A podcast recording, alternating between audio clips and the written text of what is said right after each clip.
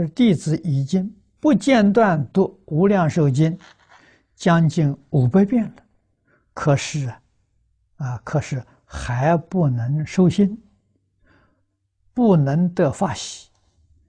请老法师开示，啊，指导几条原则，怎样读才算是如法？读五百遍呢，已经很难得了，不要灰心。再读五百遍呢，你就切入境界了。啊，那么要想早一天切入境界呢，啊，你抓到一个原则：读经的时候不能有杂念，就跟念佛一样，啊，都摄六根，啊，净念相继，这样来读经。效果就很殊胜。